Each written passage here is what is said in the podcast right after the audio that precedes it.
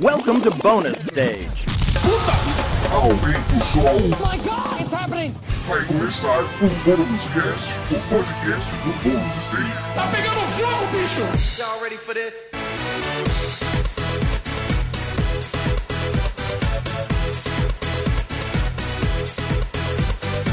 Olá, está começando mais um Bônus Cast, o podcast de cultura pop, games, vídeos, séries, na cultura pop em geral, aqui do Bônus Stage. Hoje eu tô no comando aqui, eu Wagner Waka no comando, mas não estou sozinho. Ele está aqui comigo também, Rodrigo Sanches. Como você tá, querido? Eu estou muito bem, e você? Como que você está? É, olha, o cara que é sempre host, ele sabe que tem que perguntar também pro host como é que o host tá, né? Senão a gente fica triste, né? Exato. Você está bem? Tô bem, cara, e você? Está se alimentando direitinho? Opa, né? Que... Está usando máscara quando sai de casa, O... Eu tô tentando evitar sair de casa, né? Mas quando sai, mascarazinha no rosto. É isso aí. Muito bem, então tá bom. E álcool. Eu ia falar álcool gel, mas como é que você vai jogar álcool gel nas pessoas? É, não. Dá Uma vontade. colher? Dá. Uma colher? Não É. dá. Dá sabe? pra comprar o spray. O spray. Você viu é aquele melhor. cara que Nossa. fez um tipo de Tem- negócio do Homem-Aranha de spray de álcool gel, assim? Não! É, o cara Quero. fez um- uma parada, tipo uma Hidden Blade, assim, que a hora que ele aperta, Aham. borrifa, então, tipo, ele vai pegar uma maçaneta, ele faz um tch, assim na mãozinha dele, tipo Homem-Aranha mesmo. Aí joga o álcool, pega, entendeu? Aí eu quero. Onde Pra compra jogar- isso? Pra Só jogar por na cara dos curiosidade. outros. É, exatamente. Bom, vocês já ouviram a voz aí também dela, Beatriz Blanco? Tudo bem, Bia? Olá, tudo bem? E com você, senhor host? É, tudo bem também. Eu só queria dar a dica que eu comprei o álcool 70 em spray. E aí eu fui testar hoje e o negócio é sinistro, porque eu fui É? dar uma espirradinha, ele espirrou na mesa inteira. Uau. Então eu achei assim, é muito bom pra atacar transeuntes. Hoje a gente vai falar sobre a Nintendo, né? A gente teve reviravoltas aí. Temos dois convidados ah, especialistas, eu vou chamar assim, né? o primeiro deles, querido Ângelo, se apresenta aí pro pessoal, você que tá aí chegando. Acho que é a primeira vez que você grava com a gente, Sim, né? primeira vez. E aí, fala pessoal? pro pessoal quem é você, o que, que você faz, se apresenta aí. Tudo bem, pessoal? Como vocês estão? É, senhor host, como você está, né? Porque hoje é o dia de cumprimentar o host, né? hoje a temática do episódio é É, cumprimentar como está o host. host? Perguntar se tá Abraça o bem. host. Abraça o host. Hoje é dia de abraçar o host. É, eu sou o Ângelo, do meu Nintendo, né? Na- Pra quem não conhece a gente, dá uma pesquisada lá, vai conhecer o nosso trabalho lá no meu Nintendo. A gente faz um trabalho bem legal. Mas eu sou mais conhecido pelo meu tio, né? Que ele trabalha lá, né? Na Nintendo. Ah, olha Então aí. você é o sobrinho As do pessoas tio conhecem Nintendo. mais o meu tio do que eu, né? Então, Entendi. O é tio isso que aí. trabalha sou lá eu, no sou eu. Nintendo. Eu sou o sobrinho. Famoso sobrinho. Muito bem, Ele é o né? sobrinho do tio que trabalha na Nintendo. Exatamente. Muito bem. E a gente tá aqui também com Renato Siqueira, também conhecido como Pempas aí na Boca Miúda, né, cara? E que também tem uma história com Nintendo, com Pokémon, cara. Primeiro, seja bem-vindo, obrigado. Também é um prazer ter vocês dois aqui. Pempas, conta um pouquinho pra galera o que, que você já fez aí, por onde você esteve nesse mundo do jornalismo de Nintendo, Pokémon e tudo mais. Bom, gente, pra- primeiro pra não pular, como é que o senhor tá, senhor host? pra deixar todo mundo no- no- alinhado. Tô Gente, tão eu abraçado. né, faz parte nesse frio, precisando de um abraço. Né? É, gente, eu, eu- bom, sou o Renato, trabalhei na Nintendo World, na, na revista oficial da Nintendo, em dois, de 2000 até 2005. Depois voltei em 2010, na segunda fase da revista. Em todos esses momentos eu tive é, contato com o pessoal da Nintendo e tal. E trabalho com videogame em geral, né? Comecei a trabalhar em 99 na Gamers e trabalho até hoje, mas hoje já faço outras coisas. Trabalho com rede social, assessoria de imprensa para streamer. É, eu sempre fiquei nesse mercado, né? Então, o bom é que mesmo eu estando em casa, sempre brota alguma coisa para fazer. Então, nunca tô de fato parado. Mas eu aceito também trabalhos é, os mais malucos, desde que estejam dentro do mesmo tema, sabe? Então, eu tenho sorte de ter trabalhado com games durante bastante tempo. E eu acho que consigo falar um pouquinho da Nintendo do pouco que eu conheço, É. é, trabalhando com eles. Cara, vamos até aproveitar e começar, então, já puxar o papo aqui, Nintendo, né? A gente sabe que a relação da Nintendo com o Brasil, ela é um morde-a-sopra de muito tempo, né, cara? Quando a Nintendo entrou aqui no Brasil, lá com, né, joint venture que a gente conhece, pra, pra produção aqui junto com o pessoal, eu acho que no- na época não era Gradiente, né? Não, era, Ou- era Gradiente com a Estrela, Estrela. que fundou, formaram a Playtronic. Isso, né? E a gente sabe que, assim, essa ideia de criar uma joint venture pra entrar no Brasil é um já entrar no Brasil peronomútil, né? Nossa, total, né? Sim. né? Já, já, já começou lá atrás, né? Pempas, você, você falou, você trabalhou na revista lá pros anos 2000. O que, que você lembra, assim, dessa época, dessa, de como que a Nintendo olhava pro Brasil nessa época, assim, e, e que, que, como que era a relação dela com a gente? Cara, eu, assim, lá no comecinho, teve uma fase da Nintendo em que a Nintendo, na verdade, como empresa japonesa, estava tentando alcançar outros mercados, né? A gente sabe mais ou menos que empresa japonesa tem aquela coisa de ser muito bairrista, né? De ser uma coisa do tipo, o meu tem que funcionar. Se fora do meu país alguém gosta, beleza. Mas não necessariamente eu preciso que a pessoa goste, sabe? Eles vendiam meio que sem saber. É, Aquele conceito, tem um conceito que a gente chama de Cool Japan, que é um conceito do governo japonês, que diz que o maior, ah, ah, vamos dizer assim, o maior, maior produto de exportação do Japão é a sua cultura, né? A sua cultura pop, enfim. Então, ah, é, nessa época o conceito ele estava se formando, ainda era uma conversa de, olha, vocês perceberam que a galera tá comprando essas coisas? Tipo, eles tinham toda essa é, como é que eu vou dizer? O, o, o conceito ele tava se concretizando em 2000, assim, que foi a época que eu comecei a trabalhar, sabe? A gente teve o lançamento do Nintendinho, teve todas essas fases que passaram muito bem nos outros países, mas que no Brasil a gente teve um outro mercado de games, vamos dizer assim, sabe? Paralelo, por conta da inflação, por conta daquela regra que permitia que, sei lá, os, as empresas brasileiras é, pegassem a tecnologia de fora e adaptassem. Então a gente tinha aquele Dynavision, Phantom System, que eram consoles oficiais, mas que ao mesmo tempo não eram, sabe? Era uma coisa, uma amálgama ali de alguma coisa. Então, assim, a gente tem essa. A, a Nintendo tem esse pé atrás com a gente desde essa época, na verdade. Então, é, quando eu entrei para trabalhar nas revistas, eles estavam nessa fase de, pô, será que a gente consegue. Será que ainda vale a pena estar aqui, sabe? Com a coisa da Playtronic é, rolando, mas não já, já não estava indo tão bem, sabe? Então, Uhum. será que a gente consegue fazer alguma coisa nesse país? Será que tá dá certo? E, e nisso, a, a Nintendo World foi criada em cima de uma ideia muito básica que foi a de que a Nintendo chegou e falou assim: ah, pode usar nossa logomarca aí e faz uma revista aí, entendeu? Passou isso Faz pro pessoal aí. da- É, desse jeito, porque na época era assim, ah, percebemos que estamos vendendo fora do Japão, olha só que legal, então vamos dar chance pra galera trabalhar com nossas marcas. Só que quando eles foram liberando sem regra, as pessoas começaram a trabalhar errado com a marca, entendeu? Então, eu lembro que o ápice disso foi naquela, naquele, naquele filme do, do Super Mario. Teve o filme do Super Mario, a galera falou, velho, Sim. não dá mais. O, o, tipo, o Shigeru Miyamoto deve ter ficado noite sem dormir, falando, meu, ferrou, hein? Os caras não entenderam o negócio. E aí, Limites foram quebrados. Exato, e aí assim, é, antes disso tudo acontecer, da Nintendo de fato se fechar e começar a falar, não, vamos, vamos fazer, vamos mexer de novo, vamos, vamos começar a se a, a planejar novamente o que a gente vai fazer com regras e tal. É, o, o, o André Forastieri e o Rogério de Campos conseguiram o direito da Nintendo e o direito do Pokémon. Que na época eram só uns mocinhos aí que a gente não sabe o que vai fazer com eles, entendeu? Tipo, a Nintendo chegou e falou: olha, tem uma marca aqui um cara que criou um negócio. Tipo, não tinha uma, uma preocupação de nós, vamos fazer um sucesso absurdo no mundo inteiro. Ah, tem um cara lá que criou esse joguinho aqui que a gente acha que vai ser bom. Era tipo isso, pega aí e usa. É, tanto que durante a fase que eu tive na Nintendo, depois que eles se arrependeram, né? A Nintendo World continuou sendo a Nintendo World, mesmo com a Nintendo dizendo, putz, a gente não mudou de ideia, sabe? Ah, não, não é mais, não é mais com a gente, mas, mas ficou, é, ficou aí. Mas ficou. Uma das coisas que a Nintendo deixou a Conrad de fazer é usar a logo oficial da Nintendo. Uhum. Não tem revista no mundo inteiro que use a logo oficial. A Nintendo Power não usa o logo oficial. Não usava, né? Mas a Nintendo World tinha o logo da Nintendo mesmo, com aquela barrinha em volta, sabe? Então isso durante muito tempo irritava os caras, porque, tipo, quem foi o imbecil que deu o direito de usar a logo, entendeu? É que nem você usar uma revista, sei lá, da Sony e usar o logo da Sony, sabe?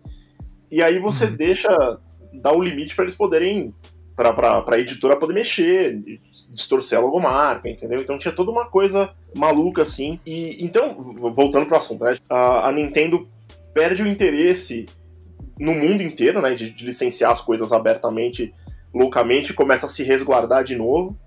No Brasil, a gente passou pela fase da Playtronic e, e realmente eles começaram a recolher de volta tudo que eles tinham liberado, eles começaram a perceber. Eu acho que deve ter alguma coisa nessa história, nessa negociação com a Playtronic que não funcionou. que é que a gente não, não sabe a história toda, né, integralmente. Uhum. Tem que buscar esses personagens para poder tentar apurar o que, que aconteceu. Mas em algum momento eles simplesmente não quiseram mais. É, o investimento talvez não tenha dado certo. Mas a Nintendo ela se mexe muito em cima de investimento e de planejamento, sabe? É, eu sei que parece uma loucura, né? Porque você fala, pô, Renato, os caras querem voltar com o Nintendo Switch agora, com o dólar lá em cima, com a, com a crise do coronavírus, com a economia no buraco, né? Planejamento é esse, tá louco? Mas é, mas é que, cara, eu, eu imagino que eles tenham decidido isso, tipo, um ano atrás, sabe? Tipo, mais ou Uhum. menos.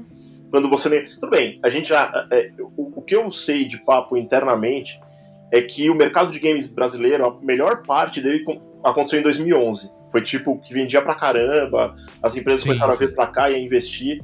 De 2011 pra frente, o, o- o- a venda de jogos começou a cair. É que as pessoas não falam muito nisso. A gente tem um monte de jogo online agora e tal, que compensam essa venda, mas o físico mesmo, o console e tal, Hum, teve uma queda. Foi tipo, de 2011 pra frente, ele começou a vender menos a cada ano, sabe? E sendo, tipo, você tem esse planejamento, você sabe que isso tá acontecendo, mas, vamos dizer assim, nos últimos cinco anos a gente teve um trabalho, né? o- os fãs de Nintendo no Brasil é, são muitos, entendeu? Tem muita gente querendo que a empresa venha pra cá, gostam da empresa, aí, tipo, sei lá, BGS, os caras participavam direto. Sim. Então você tem ah, uma, uma. Assim, a Nintendo ela não ignora isso. Não é que ela chega e fala assim: ah, tem um cara lá jogando Super Mario, ah, ignora, brasileiro, deixa pra lá. Não é isso. Eles olham pra isso, eles são, eles são impactados pelo Brasil. Tem brasileiros trabalhando, inclusive, dentro da sede da empresa mesmo, em Seattle, sabe? Então os caras, eles, eles olham essas coisas. E então, nos últimos anos, eles devem ter pensado, pô, de repente dá pra fazer alguma coisa lá. Porque todas as vezes em que se planeja uma coisa dessas, você tem, tem que conversar com um investidor, tem que planejar, eh, sabe, eh, monetariamente como vai funcionar o marketing, um monte de coisas desse tipo. E eles não tinham esse planejamento. Da, até, até 2000, e, sei lá, 2015, não havia esse pensamento nenhum de, ah, vamos pro Brasil. Não, porque não valia a pena.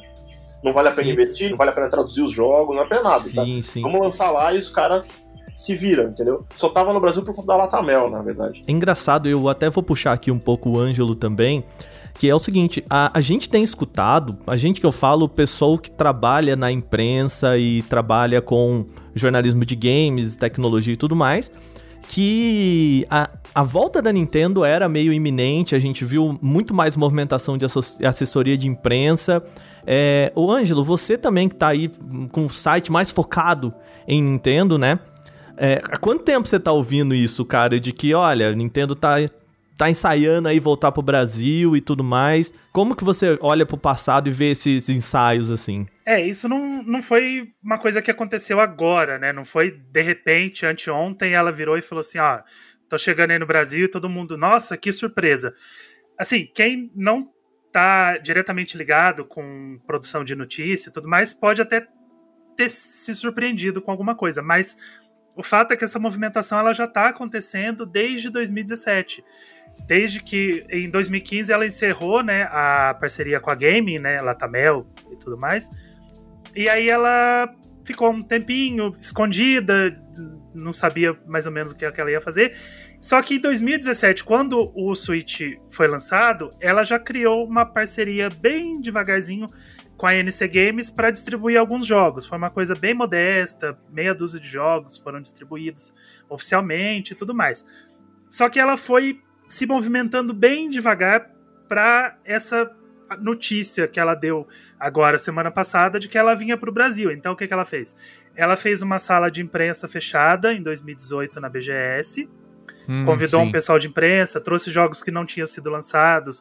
O pessoal jogou Smash, jogou Pokémon, é, Let's Go. Uhum. Jogos que ninguém tinha acesso ainda e ela trouxe para o pessoal jogar, para falar sobre o que era.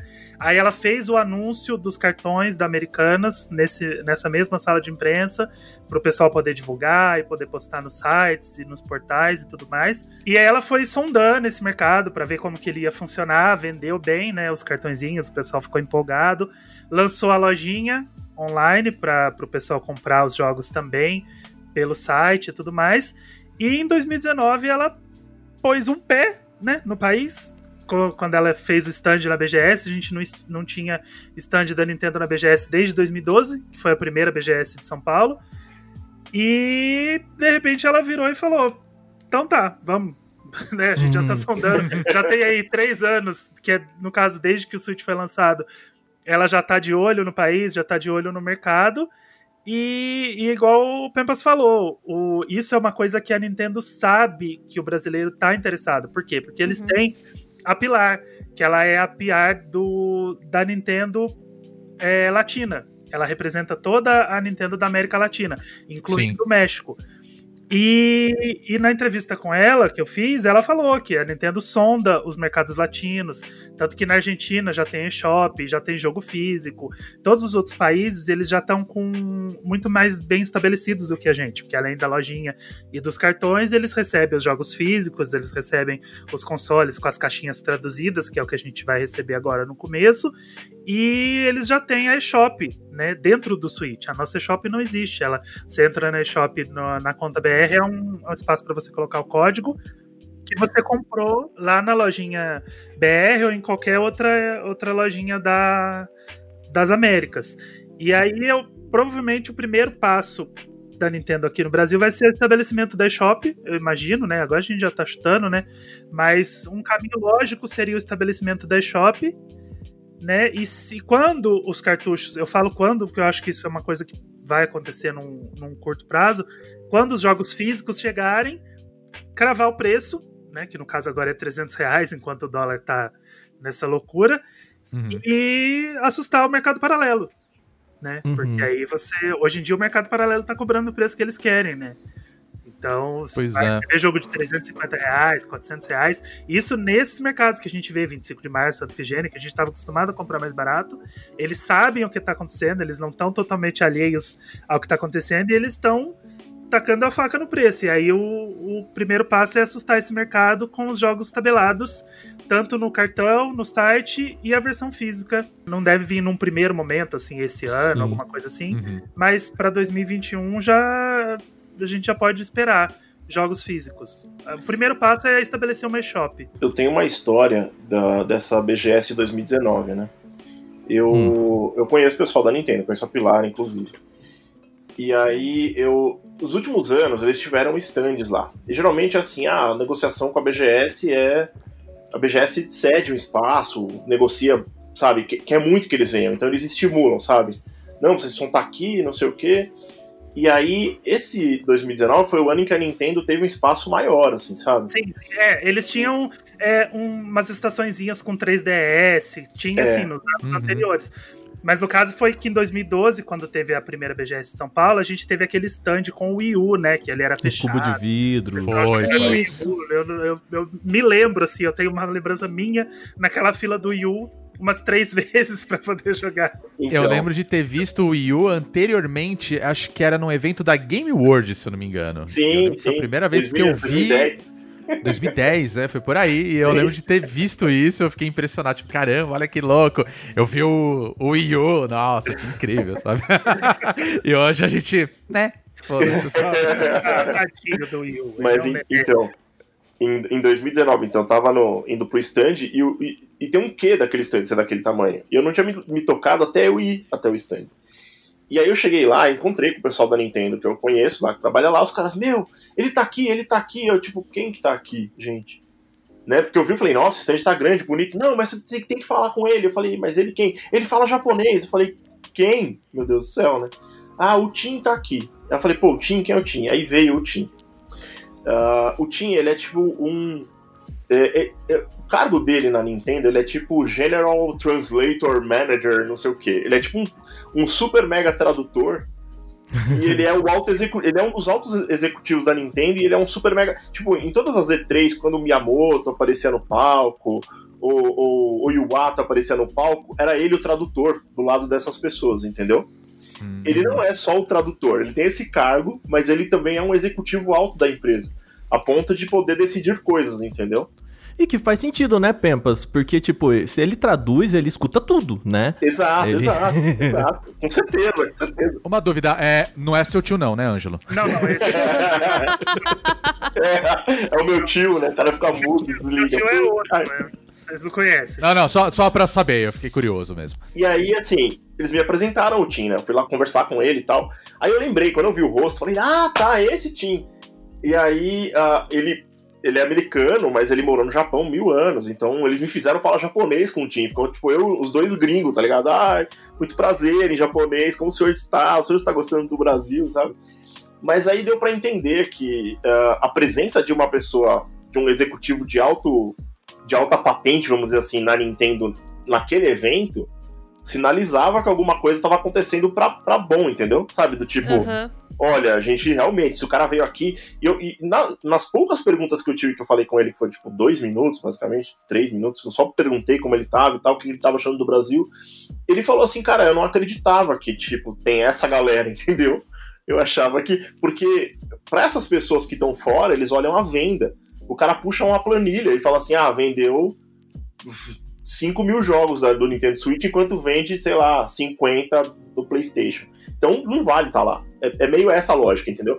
No final das contas, o que vale é um número, sabe? Mas quando o cara vem e o cara é mergulhado nesse. Tipo, olha, tem uma galera aqui que quer muito ter acesso às coisas da Nintendo. Só que é caro, só que vem pouco, só que é tudo importado. Mas olha aí, olha quanta gente tem. E quanta gente tá jogando, sabe? Luigi's Mansion, que era o que eles estavam mostrando na época lá. Uhum. Sim. E aí, tipo, ele tava olhando aquilo e falando, pô, realmente a galera pira, então talvez seja um planejamento. Tem uma coisa, cara, que, que bloqueia a Nintendo, que até a gente tá esquecendo, que é o lance da tecnologia. A Nintendo sempre foi muito prote- protecionista com a tecnologia.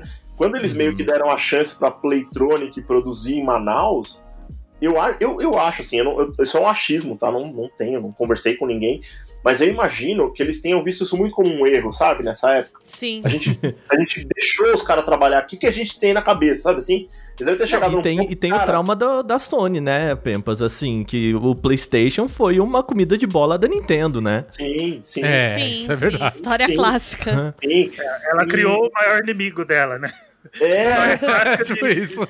de- E por Então, bobagem, né? Por troco de nada. é, e assim, eu acho que depois dessa, dessa desse lance da Playtronic, os caras perceberam que assim, porque no Brasil só funciona vender por um preço justo se você produzir aqui, né? A gente sabe. Tudo que é Uhum. importado tem imposto, tem um monte de coisa, carga tributária absurda, o negócio acaba chegando absurdamente caro aqui.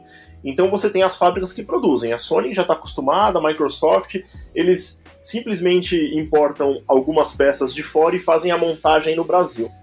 Uhum. É, tudo que sai da Nintendo é via China, se eu não me engano. Sabe? Tipo, tudo via China. E é, durante muitos anos, eu não sei se isso é agora sim, mas eu, eu, eu, não, eu não duvido que seja.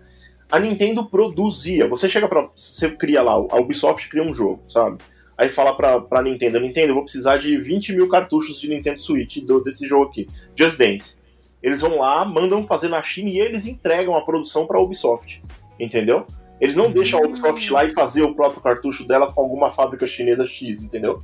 Ela chega e fala, não, eu faço e eu te entrego. Então, ela tem um protecionismo em cima do que ela faz, entendeu? Do que ela compra e do que ela vende. Então, é uma coisa que, por exemplo, a Sony não tem, né? Eu lembro que, Uhum. eu lembro que o primeiro jogo que vazou de PlayStation, acho que era o PlayStation 3, era um Mortal Kombat desses novos. Não sei se vocês Sim, lembram. era o 9, não era?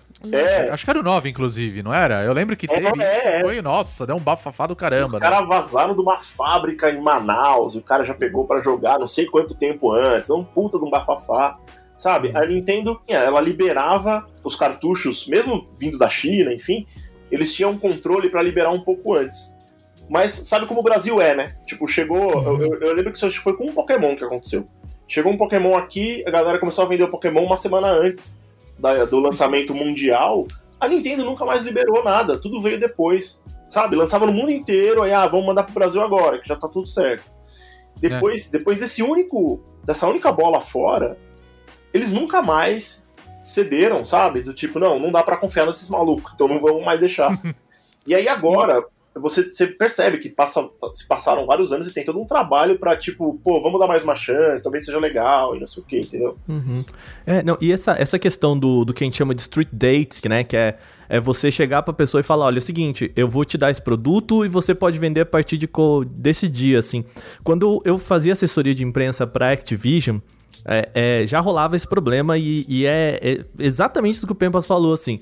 A gente chegava, né, não, no- não era mesmo o mesmo grupo, né? Mas a Activision chegava para os lojistas, mandava o jogo um pouco antes, né? Para garantir que eles iam ter estoque no dia do lançamento, evitar problemas e tudo mais e tal. E os caras começavam a vender um dia antes. Simples assim. Sim. E aí, é, a galera que comprava desses lojistas começava a fazer live. E aí a galera de imprensa virava pra mim e falou assim: Cara, mas por que, que eu não posso fazer live se já tem gente fazendo live? Eu. E aí, cara, a gente ficava numa sinuca, porque. É, até isso, você gente- explicar que não, então, É né? o- A gente tem um embargo, né? É, e porque o tal, maluco né? resolveu vender a porcaria do Sim. negócio antes do que ele pode vender. E aí é, é é. isso, né? E eu entendo a Nintendo nesse sentido, assim. Não, e, e o bizarro desse lance do Pokémon é que não foi uma loja da 25 de março, foi uma, uma grande. Eu não sei quem Ah. foi, se foi a Finax, se foi a Saraiva. Eles estavam vendendo o jogo na loja mesmo, sabe? Aqueles jogos que a gente recebia do 3DS com preço tabelado, de 150 reais. E uma das lojas simplesmente decidiu vender dois dias antes do lançamento. E A Zangado Games. Nossa, eu ia fazer essa piada. Olha o shade! Eu ia falar o Zangado trabalhando nessa loja? Nossa, mano. a loja entrou no modo full foda-se, sabe? Começou a vender o jogo, então. Cara, É. mas isso é muito complicado, porque ao mesmo tempo que eu entendo o posicionamento da marca, eu acho que a Nintendo falha um pouco no trabalho de construção de comunidade. Sim. Eu até fiquei, assim, animada na BGS do ano passado, porque eu achei que o stand deles estava muito bom. Muito bom mesmo. E pensei, nossa, será que a Nintendo agora vai começar a fazer um trabalho mais presente? Que mesmo que não tenha grandes números de venda, a comunidade brasileira é muito ativa. E eu acho que não é uma coisa a ser desprezada, né? Uhum. Então, a gente tem muita gente produzindo conteúdo de forma independente. Sim. A gente tem campeonatos sendo organizados, né? A gente tem um. É Pokémon que o diga, né? Principalmente, né? De Pokémon, né? Mas eu lembro uns anos atrás de muito em campeonato de Smash que a galera Uhum. organizava em evento, assim, sabe? Não, e Bia, é, eu acho que tem uma outra coisa, assim, eu lembro na BGS, tanto em 2018 e em 2019, é assim, ninguém no stand da Nintendo pega num controle se não tiver uma pessoa do lado pra te explicar o que, que é aquilo. Sim, Né? sim. Sim. É, mesmo em 2018, pra sala de imprensa, que todo mundo, cara, tinha uma pessoa do teu lado e, pelo menos ali na- no caso de imprensa, eu acho que já tinha um, algo diferente, assim, olha, você já sabe o que, que é isso? Você já jogou isso aqui? Né? O quanto que você quer que eu te, te pegue na mão aqui? É. Né? Mas eu lembro que no stand era isso, ó, cara, faz assim, vai lá, faz assados, é para você entender, né? É, eu percebi esse cuidado no stand, mas assim, não tanto na- em como a marca age no país, né? É, mas é. no stand realmente perfeito. A gal- todo mundo que jogava ganhava um pôster do jogo. Sim, a galera tava verdade. do lado. Era um dos poucos stands que tinha espaço pra circular livremente. E você conseguia assistir as coisas com calma, assim. Eu achei um dos melhores. É, quando teve esse negócio da, da famosa. Inclusive, foi até uma história engraçada que a gente tava na BGS. E aí alguém chegou pra gente e falou assim: então, tem uma sala aí, ó, secreta, né? Um negócio muito. Vem cá, ó, é. Vem cá, bala. Escolhe bala. Tira a bala, vem aqui. Custa uma balinha. que Né? E aí foi mais ou menos isso, né? De, tipo, diferenciada, criança. é, tipo, você gosta de Pokémon? Quer Pokébola? Foi tipo isso. E aí a gente chegou lá e, de repente, se- é, parecia que você tinha aberto um portal pra outra dimensão, né? Tinha até café, gente. Tinha até café na sala de imprensa. Fiquei dos caras. impressionado. Maravilhoso. E aí tava lá o Smash e, o Pokémon, e eu falei, caramba, que legal, sabe? E, e mesmo assim, tinha o pessoal lá te dando toda assistência, explicando como jogava. E quando eu vi isso dentro do, do stand, né, que foi em 2019. Eu confesso que eu fiquei muito feliz, que eu falei, caramba, cara, tá vindo uma galera que não interessa se você já jogou, se você sabe como é, É. que já você tem o Switch na sua casa, sabe? É, é, um é uma outra atenção, sabe? É, é um negócio bem diferente. Eu, acho, eu achei isso fantástico, pra falar a verdade. Sim. Isso é, isso é parte de uma estratégia deles, entendeu? De você, Sim. na verdade, ter sempre uma boa experiência. Se você fosse Uhum. jogar, por exemplo, o Luigi's Mansion 3, como ele é uma demo, que é um corte do jogo, não dá Uhum. pra jogar na sua mão um controle e falar joga aí, entendeu? Que aí você joga, Sim. você acha ruim, você vai falar, puta, não é um jogo que eu compraria. Não, e, e depois que você joga o, o jogo completo, você percebeu que é um corte lá do final do jogo. É um corte É. É, pois é. pra frente, entendeu? sabe? Então, Não é um pessoa que você tem todos os poderes. E é legal alguém chegar pra você e falar: ah, não, agora você aperta o L, ele segura e tudo mais. é, Uhum. Mesmo que você pense assim, por um segundo, tipo, ah, eu sei jogar, sabe? Tipo, eu jogo Nintendo desde que eu nasci. Mas você também pensa, poxa, que legal, né? Que alguém tá aqui se dando ao trabalho de um por um é, falar com quem tá jogando, vir perguntar, perguntar se você gostou, perguntar se eu queria jogar de novo, se eu queria sair, sabe? É um É cuidado. engraçado que a atenção é muito diferente. Se você fosse, por exemplo, jogar uma demo na- no stand do, do PlayStation mesmo, Nossa. você percebia que lá era largadão, Meu né? Deus. Você entrava numa fila, o cara falava: você, você botou seu nome no, no aplicativo? Botei. Tá no horário certo? Tá, vai ali. Aí o cara joga um controle na sua mão, joga aí. Não tinha ninguém das empresas explicar nada, entendeu? Nada. A experiência do stand da Inclusive- Sony, pra mim, é uma das piores de eventos, assim, que eu já fui. Inclusive, eu fiquei muito triste que eu tive que largar a batalha lá contra o escorpião lá do, da demo do Final Fantasy VII Remake. No meio, assim, eu falei, não, peraí, mas eu tô matando, sabe? É. E não, não, tem que sair, mas. Tchau, sabe? É, não, mas mesmo assim, o da, o da Microsoft, que era meio, meio termo entre as duas coisas, assim, tava mais organizadinho. Eu lembro que a gente foi jogar o Bleeding Edge, que é um jogo muito difícil de entender, assim, né? Hoje a gente mais sabe um pouco mais do que ele é. Mas assim, cara, tinha ali um, um impresso do, do que os botões faziam. É, é verdade. E, e a própria demo era uma rodada do jogo, né? Então também o jogo não te explicava o que que o, a que ele se propunha, né? Sim. E, e eu saí do jogo meio assim, eu já tinha entendido, mas eu saí, cara, não sei muito bem o que, que é isso. E eu, cara, eu trabalho com isso, né? É, Imagino, sei lá, uma mãe que foi com, né, os pais que foram com a criança ali e botou na mão, o moleque achou legal, né, luz na tela, mas é, é diferente, né? De, cara, olha, isso aqui é um. Você pode jogar assim, você é, pode jogar assado. E eu acho que a- agora entrando na questão da comunicação, né? A gente tá falando do lançamento de uma nova geração e como as empresas estão derrapando para se comunicar, né? Eu sempre falo assim, toda vez que você vai explicar para uma pessoa qual que é a diferença entre a Xbox Live, a Xbox é, Game Pass, Xbox xCloud, né? Tudo assim, cara, senta pra explicar pra uma pessoa qual que é a diferença entre es- essas três coisas, pra uma pessoa que nunca ouviu falar sobre elas. É muito difícil, né? Ele vai achar que você é um maluco, Não, né, até, até pra quem já tá aí há muito tempo, eu quando eu fui assinar o, o Game Pass, tá lá no site assim, Game Pass Ultimate, né? Aí tem o preço. Uhum. Você Aí cometeu tá- o mesmo erro que eu, quer ver? Vamos, vamos ouvir. Não, eu acho que eu acertei, mas assim, tava lá, Game Pass Ultimate. Aí tava escrito, inclui é, Gold, né? Live Gold. Aí tava o preço na frente. E eu fiquei confuso. Eu falei, uai, mas se inclui o Gold, por que que tá com o preço do Gold na frente? Eles vão me cobrar de novo o Gold? Mas Uhum. não, eles estavam especificando quanto que custa cada um pra mostrar o desconto que você tem no pacote final. Mas eu fiquei confuso. É, eu assinei o Game Pass Ultimate, sendo que eu queria de PC. Ah, tá. Não, eu assinei o- exatamente o que eu queria, mas só que eu fiquei muito confuso com a informação que. É, eu fiquei confusa e pior. Agora eu tentei mudar o meu plano, ele não deixa. Se você ok. cancela Ele o não seu plano. pra baixo? Não. Se você. E eu tô num período que ele tá cobrando um real, que é o período de promoção. Eu posso cancelar e falar assim: eu quero que valha esse cancelamento até o dia 5, que completaria um mês, né?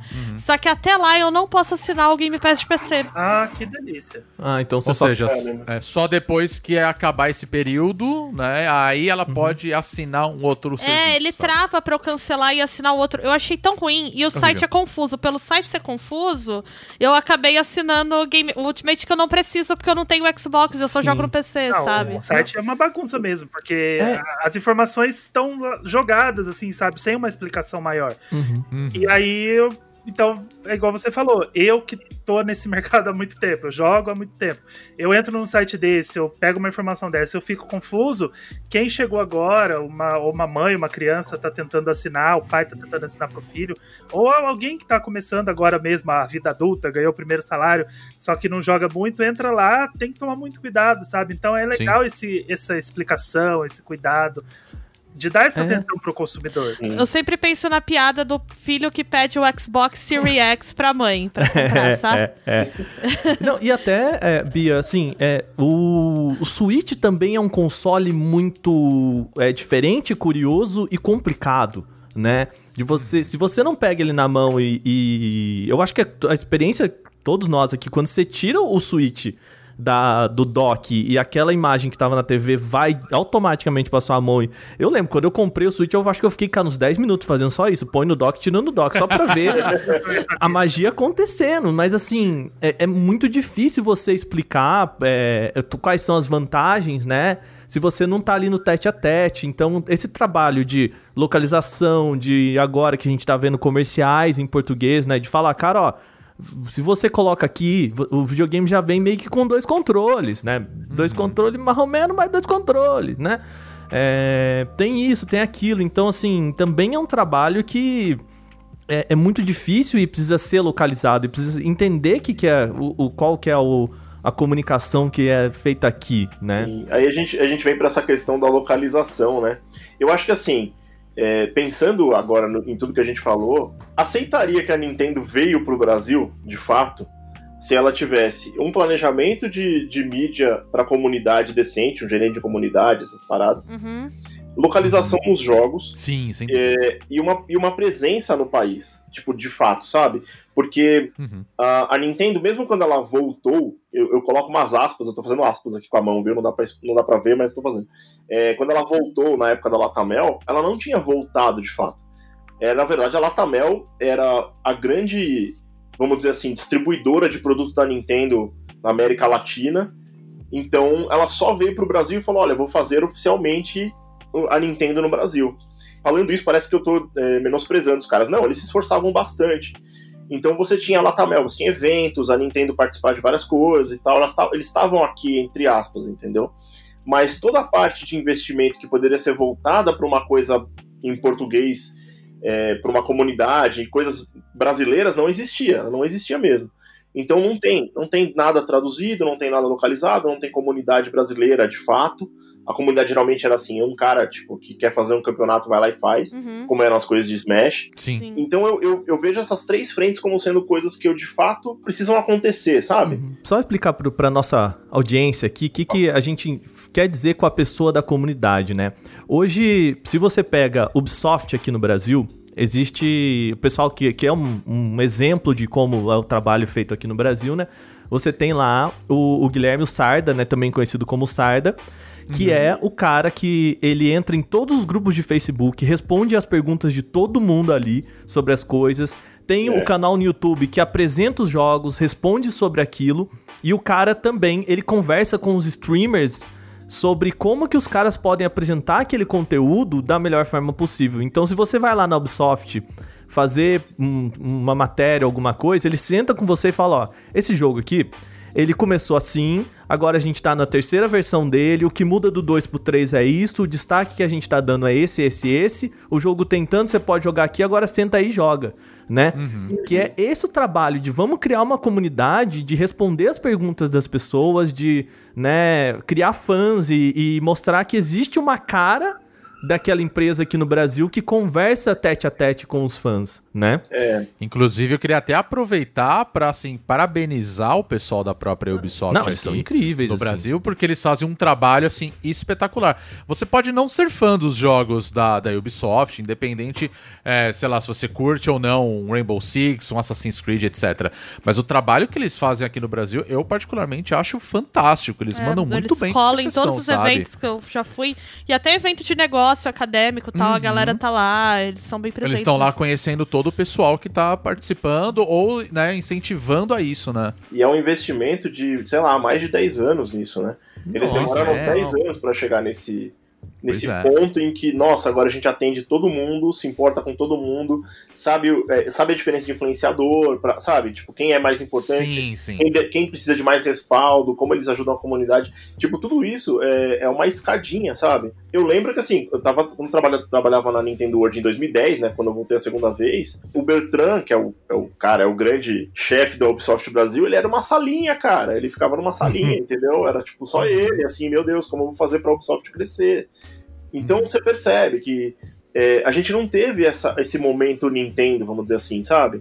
Todos os momentos em que a Nintendo teve no Brasil, ela na verdade deu na mão de alguém o direito de se mexer, sabe? Olha, você pode usar nossa marca com isso, você pode usar nossa marca com aquilo.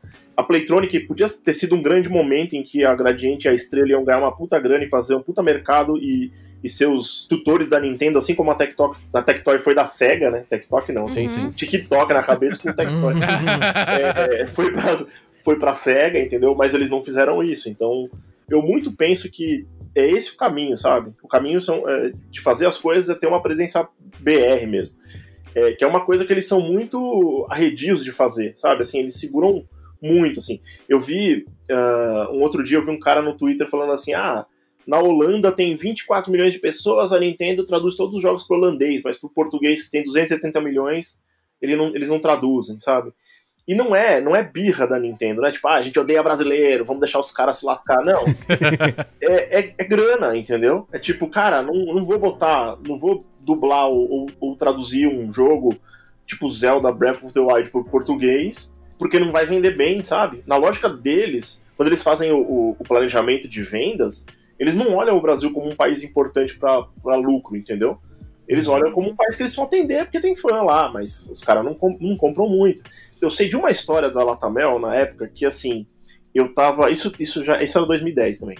Eu tava querendo fazer uma capa da Nintendo World que ia ser Professor Layton. Vocês lembram do Professor Layton, né? Que era tipo. Uhum, sim, sim. Vários. Eh, tinha vários quebra-cabeças e tal. Um puta jogo legal, uma galera gostava pra caramba, só que ele só, só existia em inglês, praticamente em japonês. E aí eu, pô, vamos fazer, Professor Layton é incrível, nossa, eu adoro aquela pegada meio anime, sabe, rende umas capas, as ilustrações eram bonitas e tal, vou falar pro pessoal da Latamel, os caras, olha, Renato, eu não te aconselharia a fazer. Aí eu falei, mas por que, cara? Tipo, é tão legal. Então ele falou assim, cara, porque ninguém compra esse jogo aqui. Caramba! o cara da própria Latamel me dizer que ninguém compra é engraçado, né? eu falei, ah, mas assim, como assim? Ele falou assim, você não tem ideia, velho. Quando sai um jogo do Professor Layton, a gente compra pro Brasil inteiro 700 peças. São 700 jogos, professor. Sabe quantos vendem em média? Eu falei, quantos, né? Eu já achando que ele ia falar, ah, 500, né? Ele falou, 50.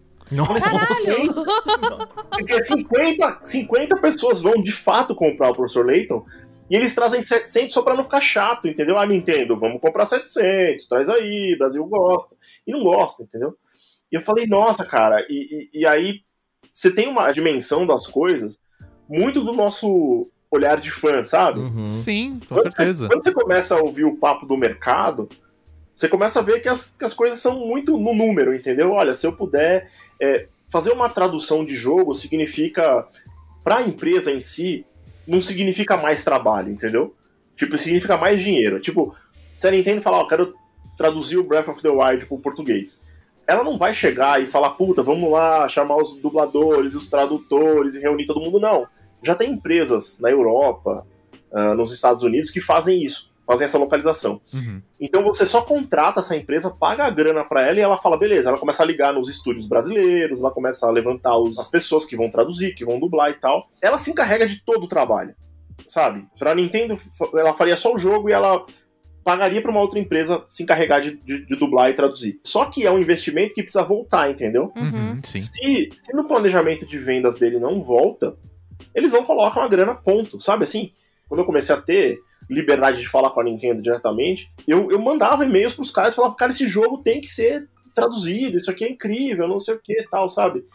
E batia lá e os caras falavam, beleza, mas a gente não vai traduzir, sabe? Porque não, não vale a pena, não, não fica Não vende. traduzido, não vende. Então, é, é muito a questão do valor. A gente não enxerga isso, né? Como a gente, na- na- no geral, as pessoas são muito fãs e tal, a gente olha e fala, nossa, mas a Nintendo é incrível, ela tem que vir pro Brasil.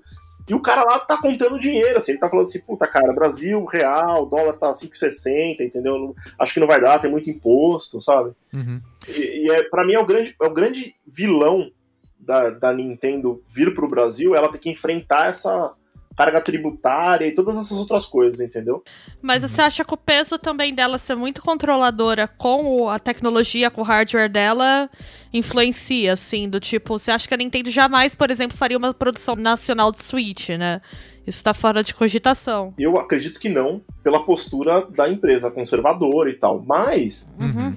É, sabe, não adianta eu chutar, falar, não, não é. E aí os caras, não, vamos fazer o Switch brasileiro, sabe? Daqui a duas semanas sai Manaus. entendeu? Eu, eu não posso, eu não posso te falar, eu não sou o Nostradamus, mas Não, claro, mas é a tendência que ela tem demonstrado é essa, do Sim, tipo ser extremamente protecionista e aí aqui o Brasil fica inviabilizado mesmo por conta disso. sim, sempre, ela sempre foi assim. Eu acho que com a volta da Nintendo, aí até puxar esse gancho e perguntar pra vocês o que vocês acham também, que eu acho que o retorno da Nintendo oficialmente pro Brasil, eu acho que é o que ela vai fazer, é o que a gente falou no comecinho, né? Que vai começar a, a mexer mesmo é com o mercado paralelo no Brasil. Como a gente falou, é, a gente sabe que, em primeiro lugar, né? A gente sabe que comprar um Switch, além de ser caro, tá cada vez mais difícil, né? Eu não sei se isso é um fator até por conta da, da pandemia que tá acontecendo no mundo e tudo mais, né? Mas assim, houve uma grande busca, né? Tanto que logo que a gente começou a ter o, o caso da pandemia aqui no Brasil, tava próximo do lançamento de Animal Crossing. E eu tô dando exemplo, tá? E foi um puto estouro, assim, né? Todo mundo tava jogando Animal Crossing. As pessoas continuam jogando Animal Crossing, né? E se a gente for levar em consideração, se você for comprar esse jogo numa loja, né? Num. num num- vou falar num shopping, mas assim, uma loja especializada de games, você vai pagar um cartucho físico, né? Pra não falar o digital, entre 350 até 400 reais, se bobear até mais caro, né? E o Switch, então, né? Eu até faço essa comparação porque quando a gente comprou o Switch nosso, a gente comprou na semana do lançamento aqui no Brasil. Foi. Através, né, do, vamos falar do mercado paralelo, né? E a gente gastou em cerca de dois mil reais, né? Fora o jogo. Foi o Zelda. 2.400 reais com o Zelda. 2.400, né? E hoje você encontra esse valor, sem o jogo, usado, provavelmente com algum problema, com tela riscada. Eu já vi anúncio no Mercado Livre de gente vendendo num valor próximo a dois mil reais, um pouco menos, mas assim, não vem o dock, não vem o cabo dele oficial, né? Vem um carregador de celular junto, assim. E isso que a gente comprou na semana do lançamento mesmo. É, porque Exatamente. o, o novo tá mais de 4 mil, né? Exato, né? Eu, a- eu, pelo menos na minha opinião, eu acho que talvez com isso vai mexer no mercado paralelo e os caras falam assim, cara, a gente vai ter que abaixar o preço, né? E talvez pra muita gente não acaba não valendo a pena, porque eles vão ter que diminuir o preço pra continuar vendendo.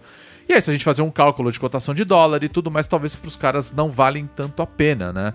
Então eu queria perguntar pra vocês o que, que vocês acham, o que, que pode acontecer daqui pra frente, principalmente com a questão do preço. É, eu também comprei no, no lançamento, eu comprei no dia seguinte e eu paguei 2.500 sem nada. Sem o jogo, Uhum. só ele inteirinho, bonitinho, fechadinho, mas sem jogo nenhum. Então eu já tive que desembolsar mais cento e tanto pra jogo e tudo mais. Uhum. E aí, igual você falou, hoje a gente vê esses 2.500 e a gente acha barato, né? Porque a gente tem que ver por perspectiva, né? Falar, ah, tá É, quatro pau, então beleza, eu pagaria 2.500. Uhum. E eu acho que esse, essa deve ser a faixa de preço que ela pode vender.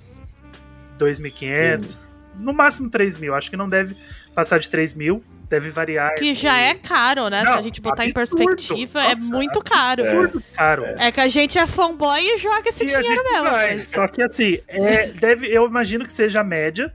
Só que qual que é a diferença que a gente vai ter com ela vendendo aqui? Parcelar nas lojinhas, né? Aí vai, porque eu paguei É. 2.500 em dinheiro. Se eu não tivesse também. pago em dinheiro, era 2.700. Eu fui lá com notinhas. Um bolo de nota que você anda na rua morrendo de medo. 2.500 reais com bolo de nota.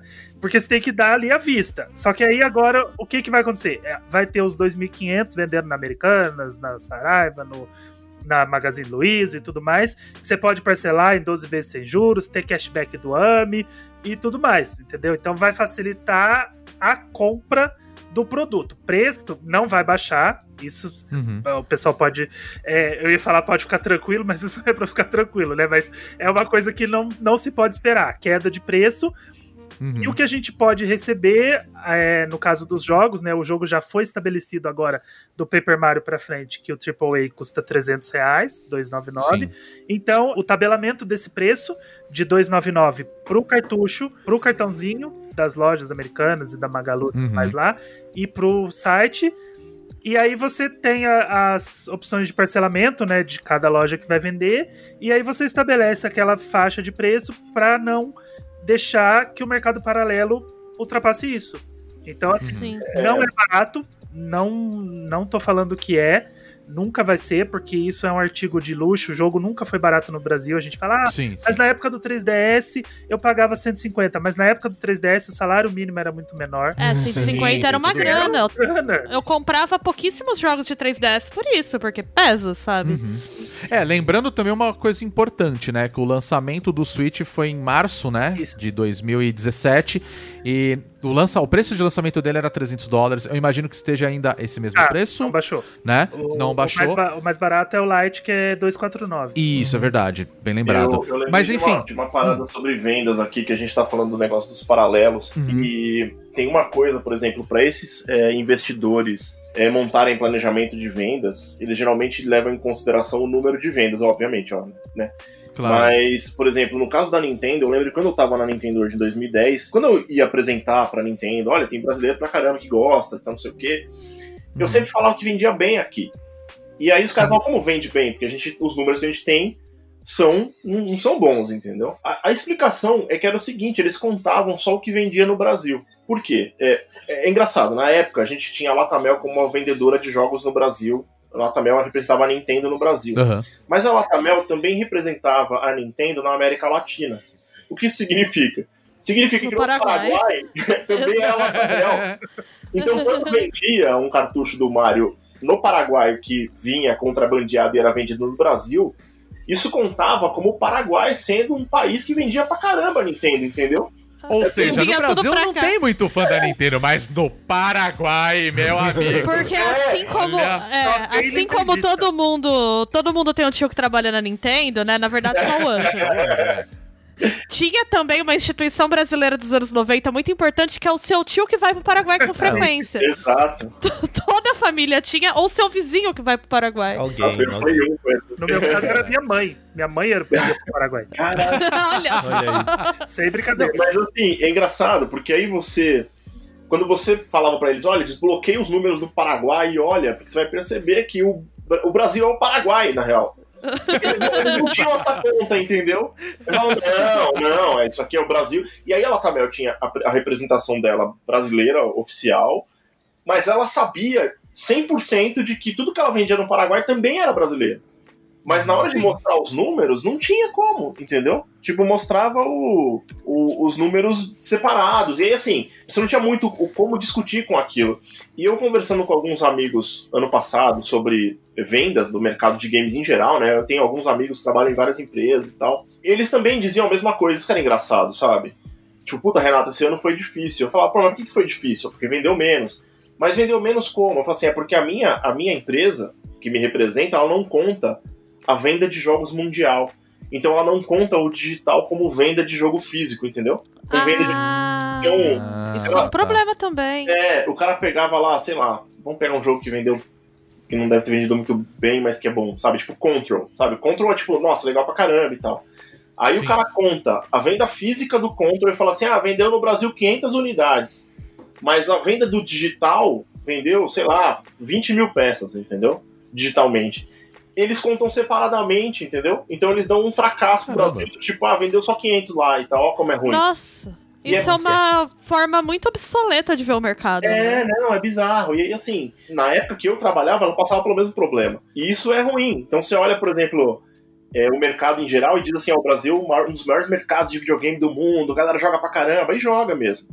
Só que as empresas que estão investindo nisso atualmente são as empresas que, que têm jogo de graça, né? Tipo Free Fire. Estão ganhando Ah, dinheiro com skin, dinheiro com propaganda. É uma outra vibe. E, e os jogos de console, eles precisam se modernizar de alguma maneira pra, pra se encaixar nesse jeito de. Você percebe, né? Vai sair o Ghost of Tsushima vai virar um jogo multiplayer, sei lá, daqui a pouco. Então, Uhum. você vê que eles estão tentando, ó, vamos, vamos ver o que, que a gente consegue fazer com isso, sabe? E eu acho que até uma, uma parte que a gente, é, ainda falando sobre preço e vendas, assim, né?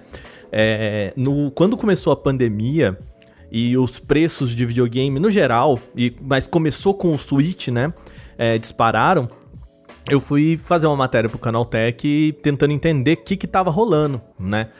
E conversando com lojistas, tanto a galera que vende o- os jogos distribuídos, né, os consoles distribuídos pela própria Sony e Microsoft aqui no Brasil, quanto a galera que importa, né, vamos assim dizer, né, o pessoal do mercado paralelo, o, o discurso deles era o mesmo. O problema é- são as fronteiras fechadas, né, porque por conta da pandemia, ah, o Paraguai deixou de fornecer para o Brasil muita coisa por muito tempo, né?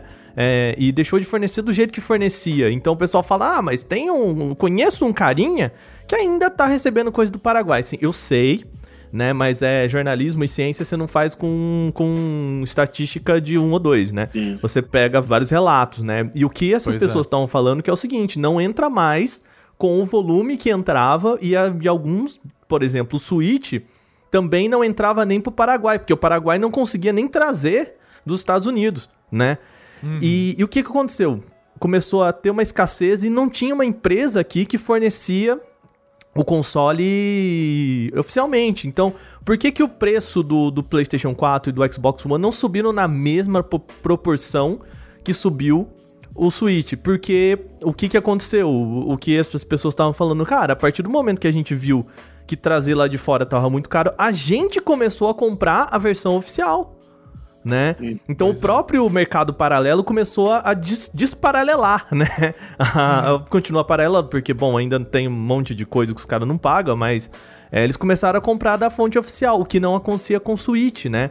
E os caras começaram a comprar de gente que tava vendendo. Gente que eu tava vendendo, tipo, os caras mesmos começaram a comprar de Mercado Livre, de, de pessoa que, né, usuários e tal. Enfim, por isso que o preço do Switch subiu. E aí, a partir do momento que a Nintendo tá aqui no Brasil, não só eles seguram o preço por conta, né, de que ninguém do mercado paralelo vai querer vender mais caro que o oficial, porque ninguém é bobo de fazer isso, né? Obviamente as pessoas vão comprar do oficial, mas também é, o mercado paralelo se beneficia tendo uma opção de comprar do oficial caso aconteça com a com né, o, o, o caminho que eles têm paralelo. Então, Não, pois é. tem isso também, Tanto né? que, como eu tava falando, né? O, na época que saiu o Switch, vamos fazer uma conta rápida. O dólar tava tipo 3,10, assim, sabe? No, no- aqui no Brasil, né? Quando era uma época que a gente reclamava muito e. Quem diria, né? Mas a- hoje, se você for fazer as contas, ah, se a gente comprasse o, o Switch no lançamento lá fora, fazendo um cálculo, ia sair mais ou menos 900 reais. A gente pagou tipo o dobro disso. Mais que o dobro, na verdade, né? Então, assim, Sim. o, o lojista ele já tava lucrando, por mais que ele falasse, ah, não, porque tem imposto e escambau. Na verdade, não tinha, sabe? Porque o cara, ele tava pegando valor ali. Agora, tinha lojas em, em shoppings na época que os caras queriam três pau e meio no Switch. Eu lembro disso. E a gente achava um absurdo. Falei, como assim, cara? Tipo, é 300 dólares o negócio lá fora, os caras estão cobrando a cotação do dólar a 10 É, reais, aqui né? a gente sempre tem a conta do 10 vezes, né? Exato, Então, se o negócio pra é tudo. 300, aqui é 3 mil. Se é- É, se o valor é em dólar, então você coloca um zero no Isso. final e converte pra real. É eu lembro de tá, eu É lembro de parar com meu irmão numa vitrine de loja, porque eu comprei o meu e o do meu irmão, né, juntos. E até foi engra... o Ângelo falou de ir com dinheiro, eu comprei por transferência bancária. Eu cheguei, o cara me deu, é, o cara me deu o cartão dele com, no, com o Itaú lá dele e eu transferi na hora e mandei o comprovante pra ele pro WhatsApp. Na Então, frente assim, do cara. Na frente do cara, olha a operação. E aí eu lembro que eu comprei o meu e do meu irmão, e no mesmo fim de semana a gente foi no shopping. E a gente, ah, vamos entrar aqui nessa Z Games aqui, ver o preço. Ah, era uma loja lá, como que era? Zé Games. E aí, E né? eu lembro que tava 3 mil reais e a gente ficou indignado. A gente, Era tipo, isso é um roubo. Hoje, se tivesse 3 mil reais, acho que a gal- galera ia estar comemorando. É, e quantas Não, vezes tanto- vocês fazem que eu vou querer? É, É, tanto que esses dias a gente viu, até a gente achou engraçado, porque com esse retorno, né, esse anúncio do retorno, a gente tava conversando com alguns amigos, eu acho que até foi o Daniel do Splitcast, inclusive um abraço pra ele, É, ele falou, pô, o que eu mais quero é o preço do controle Pro mais barato. E eu eu falei, pô, como assim mais barato? É, eu Porque- paguei 360 na É, época, foi um absurdo. E aí ele falou: não, os caras estão cobrando tipo 1.200. Eu falei: não, não é possível, cara. Como que alguém vai cobrar 1.200 num controle de, video- de videogame, sabe? E assim, tudo bem, é um excelente controle, mas, gente, peraí, sabe? Ele não vai sair limpando a sua O casa. limite é não ter limite, meu filho. É, então eu assim, falei, cara, não, não é possível que os caras estão botando esse preço, né? Tudo bem que o webcam hoje tá 1.200 reais, né? Então, sei lá que esse, esse lance do- do- dos preços tem muitos fatores e é, é engraçado, assim, porque quem decide o preço final, o preço sugerido, vamos dizer assim, são as empresas maiores, entendeu? São os magazines. É. Então, antigamente, quem É, decidia o preço sugerido era tipo a Saraiva, a Cultura, a FENAC, que essas empresas meio Uhum. que faliram ou fecharam, estão com um monte de problema. Totalmente, é. Mas agora quem decide essas coisas é a Submarino, é a Magazine Luiza, é a Casa Bahia, Americanas, entendeu? E aí, assim, é, é engraçado porque é repassado, não é, não é assim, tipo, o cara vende por 279, então vamos repassar pro cara por, sei lá, 259 para ganhar 20 reais de lucro, como é nos Estados Unidos. Nos Estados Unidos, Sim. os jogos são vendidos para as empresas ganharem 25% de lucro em cima só. Uhum. Então, é, o, cara, o cara sabe quanto ele vai ganhar. Aqui no Brasil, não. Aqui no Brasil, o cara passa. Tem jogo que o cara passa 120 reais, o cara passa É. 150, entendeu? Eu andei com alguns representantes de algumas empresas de videogame também, prestando uma consultoria. Então, levava o cara, tipo, na galeria Pagé pra ele olhar como eram os jogos, entendeu? Pegava aquele japonês, aquele americano e, ó, vamos lá. E é engraçado, porque, por exemplo, é, você tem algumas lojas. E como é que isso acontece, né? Vem um vendedor, o, o revendedor lá da Sony, ah, vamos vender Homem-Aranha e tal. Ele começa nas lojas grandes, as lojas grandes falam assim: olha, a gente vai vender esse jogo a 279, mas a gente vai comprar, cada um vai comprar 10 mil peças. A Saraiva vai comprar 10 mil, a Fenac vai comprar 10 mil e tal, a gente se junta. Uhum. Então eles falam: beleza, se as pessoas comprarem até 10 mil peças, eu libero para elas com uma semana de antecedência para elas prepararem seu lançamento, entendeu? Então a Saraiva recebia antes, com NDA bonitinho. É, e as empresas menores, essas lojinhas da 25, Galeria Pagé e tal, eles juntavam, se juntavam várias lojinhas. Sim. Então juntava lá o tiozinho, o fulaninho, o beltraninho, juntava todo mundo e falava, beleza, a gente vai comprar 10 mil peças, cada um vai ficar com mil, por exemplo. E aí eles entravam no mesmo bolo das grandes, entendeu? Ah, o tá. revendedor, o cara que revende, ele quer vender, né? Ele quer chegar com, com, a, com a porcentagem de grana que ele vai receber em cima dos caras. Então, meu, Dani, esse cara comprou 10 mil, vou mandar também antes, porque tá na minha conta que quem comprar 10 mil peças vai receber uma semana antes, vai receber e tal. E aí esses caras compram pelo preço que a Saraiva, que a Fenac compra, entendeu? Então o cara compra um jogo de 120 para vender por 249, 239 na época. Adivinha por quanto ele vende? Ele vende por 160, ele vende É, por né? 180. Por Sim, quê? era o que eu pagava na época do lançamento do Switch, 180. Cara, Exato. É. Porque ele quer que rode rápido, entendeu? Esses caras.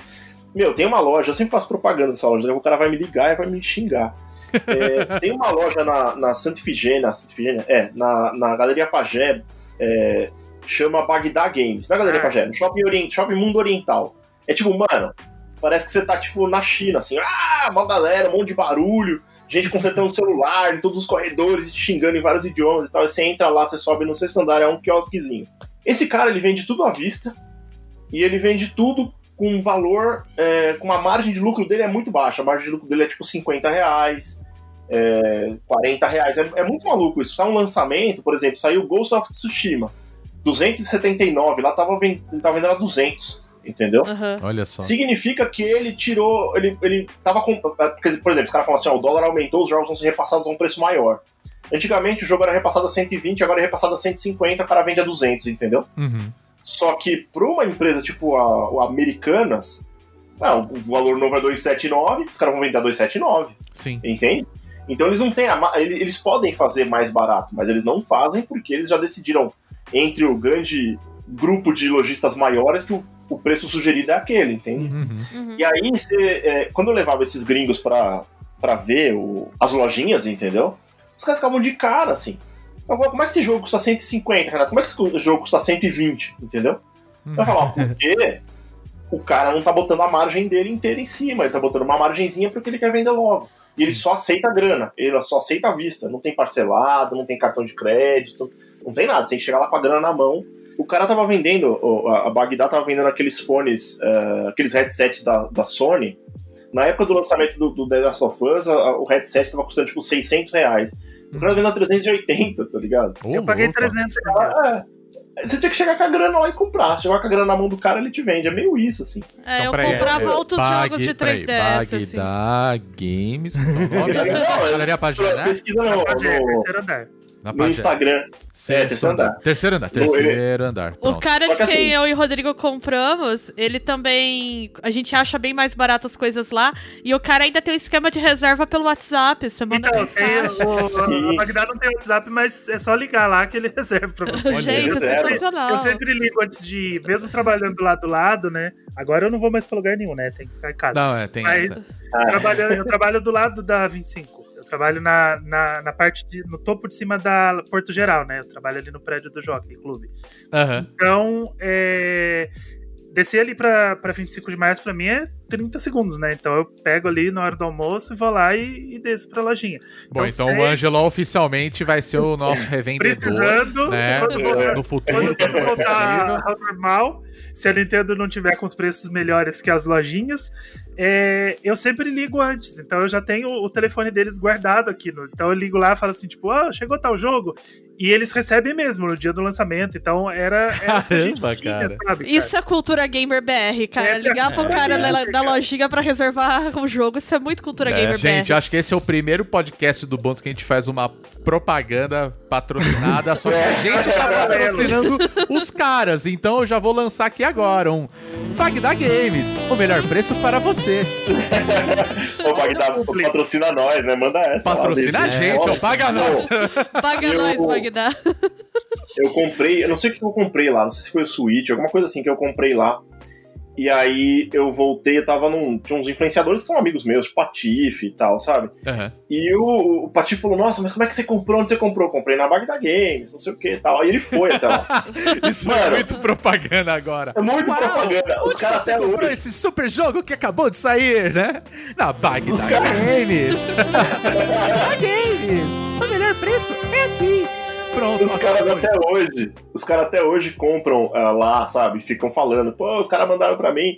O, o, o interessante também é que lá, quando lança um jogo tipo Day One, assim, tem muita gente que compra pra revender, cara. Tem cara. Cê- não tô É zoando, não, não vou falar zoando. nomes, mas tem gente que compra pra revender. E aí. Tipo e aí eu, né? Não, não. É, uma, uma loja aí, famosa. Uma loja da internet famosa, eu não vou falar o nome. Mas o, pessoal, o pessoal, às vezes, eu falo, não, gente, mas não compra lá, né? E tal. Aí eles falam, não, mas você não gosta do cara, não sei o que. Eu falo, não, gente, porque ele compra no mesmo lugar que eu. Então ele vai colocar os 30 reais dele, entendeu? Se você quiser, eu falo onde eu compro, eu vou- ou eu vou lá e pego pra você, e você vai economizar esses 30 reais, porque eu já vi o pessoal lá comprando pra revender. Expor, Então, não é que eu loja. não gosto do cara, mas eu sei que ele compra no mesmo lugar que eu, então eu Exato. compro pelo preço que ele compra, e aí os 30 reais que você vai pagar a mais, eu não paguei. Gente, Ou olha. compra um Big Mac aí. É isso aí, ele, gente. ué. Gasta em açaí. Não É, compra gente- lá nessa loja, compra na Bagdá Games. Pois é. O... E a... pra, gente fechar aqui o podcast, eu só queria puxar uma outra coisa que eu acho que a gente também esquece, porque ter loja oficial no Brasil não é só localizar, não é só ter preço, mas é também ter suporte, né? ah, sim. Ah, eu acho que assim, todo mundo que comprou um Switch é, no lançamento e, e agora tá com problemas de drift no controle, esse é o meu caso, eu tava tentando jogar Ah, o Paper meu Mario. também. O meu também. Eu Não, não mas gosto. a, também. a- a sua frase, ela, ela se completa, porque assim, todo mundo que comprou o Switch está com problemas no Joy-Con, ponto. É, exatamente. Ponto, Eu- acabou. Não tem, eu não consigo, eu não, eu não, não conheço um Joy-Con que não deu problema. Eu tenho quatro Exato. pares e os meus oito Joy-Cons dão problema. Nossa. Eu, eu- eu me lembro, assim, que quando a Nintendo, quando rolou todo o, né, a polêmica do Drift no, no Joy-Con lá nos Estados Unidos e tudo mais, e a Nintendo falou, não, beleza, é um problema de fabricação, né, é, traz aqui que a gente vai resolver pra você. E eu lembro que rolou um, um, um suporte, assim, eles, eles trouxeram, um, eles licenciaram empresas aqui no Brasil que poderiam fazer isso pra você, né, por um período X e tudo mais, e eu lembro que aqui em São Paulo tinha, tipo eu acho que três lojas em São Paulo, no Brasil inteiro, que faziam o rolê, né? Bom, com a Nintendo aqui no Brasil é, e com o código do consumidor debaixo do braço, né? É, isso não acontece, né? A empresa tem que ser muito mais, muito mais, ma- é, mais pronta para esse tipo de coisa, né? De você falar, ó, gente, a empresa vendeu um negócio que ela sabe que vai dar um problema daqui a um tempo e eu quero que ela resolva isso de graça e e, sei lá, né, que eu não precise viajar pra São Paulo. A gente tá falando aqui todo mundo, né, os bonitos aqui, tudo mora em São Paulo. e às vezes a gente acha que São Paulo é o umbigo do mundo, né? Mas Mas vamos falar. Não, brincadeira. mas assim, O Né, que eu eu acho sou- erradíssimo, pra falar a verdade. É. mas- É, eu, eu sou, eu sou mineiro e eu sei qual, qual, que é o, qual que é o negócio de viajar pra São Paulo para Porra. fazer coisas, assim, né? Sim. É. E, e é, é- Eu acho que a Nintendo aqui no Brasil também traz essa outra de tipo, se não oferecer espaços nas cidades pra isso, mas consiga licenciar é, pessoas que autorizadas que possam resolver problemas como esse e até, por exemplo, resolver problemas de graça, dar garantia, né? E coisas do tipo que a gente não tem comprando com o. O seu Bagdá ali na, na Galeria Pajé, né? Sou Bagdá, não. É com Bagdá Games. Tá ok. Mandei um Celso Russomano aqui, assim. Não, eu acho que assim, é, se eu não me engano, tem, tem uma loja, né? Loja não, né? Tem uma empresa, né? Que tem esse negócio que tá fazendo a manutenção do Joy-Con. Sim, sim. né? Eu acho que é muito importante esse tipo de coisa também, porque, obviamente, né? Primeiro lugar, a gente tem esse problema aqui hoje no Brasil, que a gente vai comprar sempre pelo mercado paralelo. Fim de história, porque é mais barato, etc. Tudo que a gente já falou agora há pouco. Eu acho que, assim, o mais importante pra mim, além da localização, que, porra, eu fiquei muito feliz de ver uma propaganda esses dias. Acho que até tá. Colocaram no Twitter esses dias, colocando assim, pô, tava vendo, sei lá, Cartoon Network passou a propaganda localizada do Pokémon. E eu falei, caramba, eu ia ficar muito feliz se eu jogasse Pokémon localizado, sabe? Aí E mostrar... rolou do Smash agora também. Exatamente, do Smash. Eu falei, E cara, o ia ser. Animal Crossing também. Aí, ó, melhor ainda. Cara, Animal Crossing, imagina esse jogo localizado. Cara, ia ser fantástico, sabe? Mas acho que mais importante do, do que isso é justamente a questão de você ter um lugar que é uma autorizada da Nintendo pra você ter uma manutenção, pra você arrumar Joy-Con e etc, sabe? Porque acho que é o básico, né? Você já tá gastando um dinheiro que é, como a gente falou, é um artigo de luxo, né? E aí você tem essa, esse respaldo ali de falar, puta, tive um problema, vou le- vou levar numa autorizada. Eu acho que isso talvez não é, o- é o mais importante, sabe? Eu espero de verdade, assim, que uma das primeiras coisas que aconteçam agora com a a- a- o retorno da Nintendo aqui no Brasil seja isso, né? Que tenham mais autorizadas, locais que possam fazer esse tipo de manutenção. E, claro, a, especialização desses profissionais, entende? Para justamente para conhecer o produto que eles estão trabalhando. Né? Eu acho que isso para mim é o mais importante. Pra gente fechar pro, o podcast, então, é, só lembrando pessoal, é o seguinte, no momento dessa gravação aqui, né, em agosto, no finalzinho de agosto aí, o que a gente sabe é que a Nintendo anunciou que vai voltar a vender videogame aqui. É, depois a, ela já a assessoria já confirmou que o, a venda começa ainda em 2020, né? A venda de consoles, tá? E o que a gente sabe por enquanto é o quê? Que ela confirmou que vai vender console aqui no Brasil. Ainda não falou nada se vai ser o Lite ou a versão convencional, é, né? Se vai também chegar o Lite aqui no Brasil, mas é possível que sim, né? Ah, eu também acho que é possível. É, lá No, na- no site da Anatel já tem as caixinhas e tem Já o Lite tem, é. também. Então as caixinhas já estão em português. Hum. Então tem o, o tradicional, o Lite, o Joy-Con e o Pro. Sim. Isso. Na- lá no site da Anatel que eles precisam homologar todos os produtos para serem vendidos aqui no Brasil, né? E para o desenvolvedor também, eu acho que é interessante, durante o Big esse ano, foram homologados também os Dev Kits. Eles começaram, a Nintendo falou que tá começando a entregar Dev Kit também para verdade, desenvolvedores né? brasileiros. Para produzir, para o pessoal aqui no Brasil também produzir jogos para o Switch, né? Eles tiveram uma, uma sala, né, uma apresentação muito importante lá durante o Big para desenvolvedores para falar, ó, você aqui do Brasil que quer desenvolver para o Switch, esse é o caminho e a gente vai começar a entregar, ou já começou a entregar, na verdade, os kits de desenvolvimento para o mercado brasileiro fazer jogo, que é outro, né, foi outro indício aí da Nintendo colocar o pé por aqui, né? E é isso, então assim, vamos ver cenas dos próximos capítulos aí do Switch brasileiro. E vamos torcer para ser um negócio bacana mesmo, para ser acho que mais acessível também, né, pra galera, né? Sim. Rapidão então aqui, vamos lá. Quanto que vocês acham que vai chegar o Switch aqui no, no Brasil? Ângelo, você já deu teu palpite, né? 2,500. Eu vou chutar 2,500. 2,500. É, Renato? Eu acho que 2,500, cara. Faz sentido, É. faz sentido eles estarem próximos do preço dos consoles Atuais, né? PlayStation 4, Xbox One, né? Eu acho que vai ser. Eles não. É porque, cara, são três empresas super com- competitivas, assim, né? Eu duvido que eles iam soltar muito abaixo, por exemplo, sabe? Ah, 1.200, alguma coisa do tipo. Mas eu também não sei como é que o mercado tá lá fora, né? Se... Porque eles já lançaram o Switch em todos os lugares por muitos anos, entendeu? Já venderam pra caramba.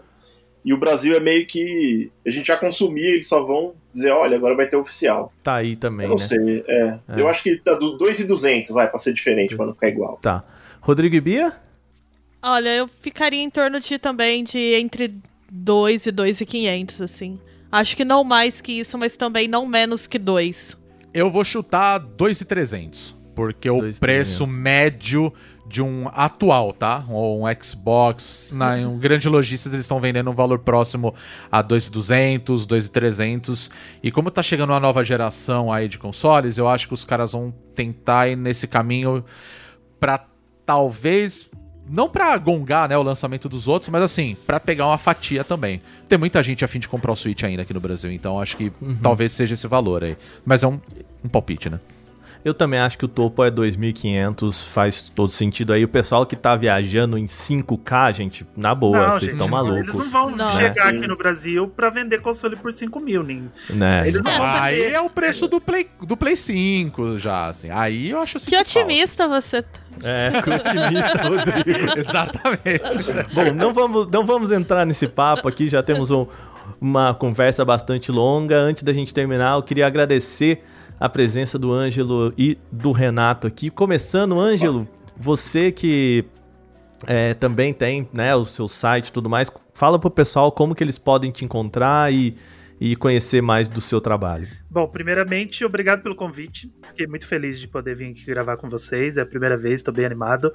É, Vocês encontram o nosso trabalho lá no meu Nintendo, então a gente está em todas as redes sociais. A nossa base de operações é o Twitter, né? Que a gente está tweetando lá o dia inteiro. Então, twitter.com.br meu Nintendo, mas a gente também tá no Instagram, no, na Twitch, no até no Facebook.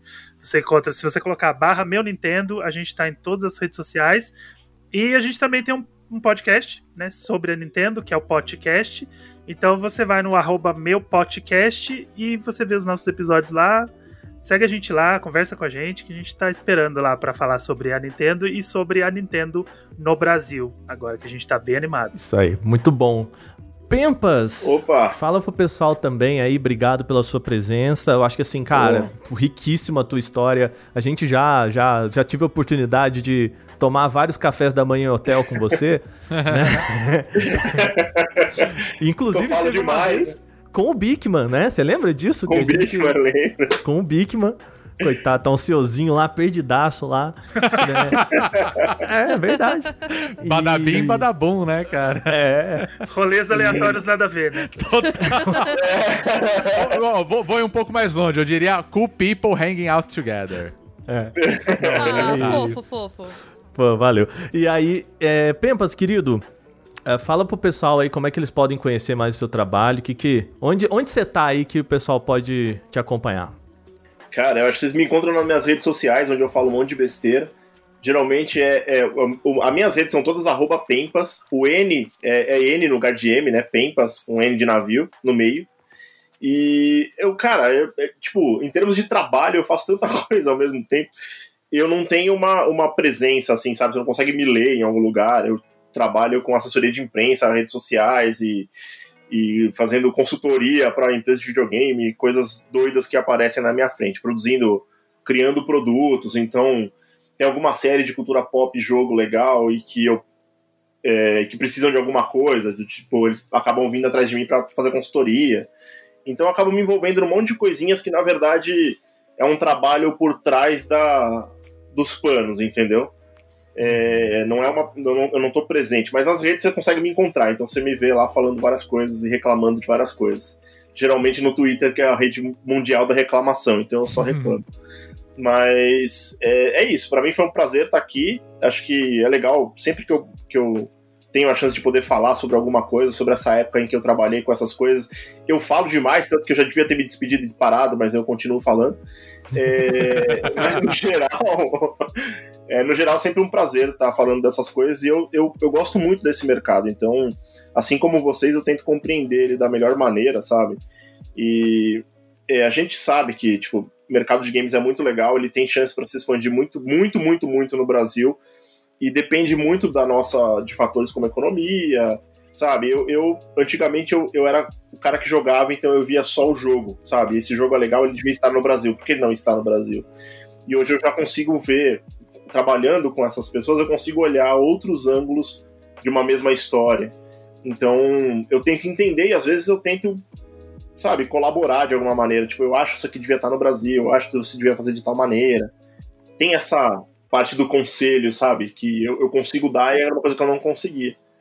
Mas é isso, assim. Todas as vezes que vocês precisarem de mim para falar um monte de besteira e pra falar muito, vocês podem me chamar, que eu tô aí. Não, e, e, Valeu, e assim, ó, já tô vendo aqui uma pautinha de, de Nintendo World também, toda essa história aí, a gente.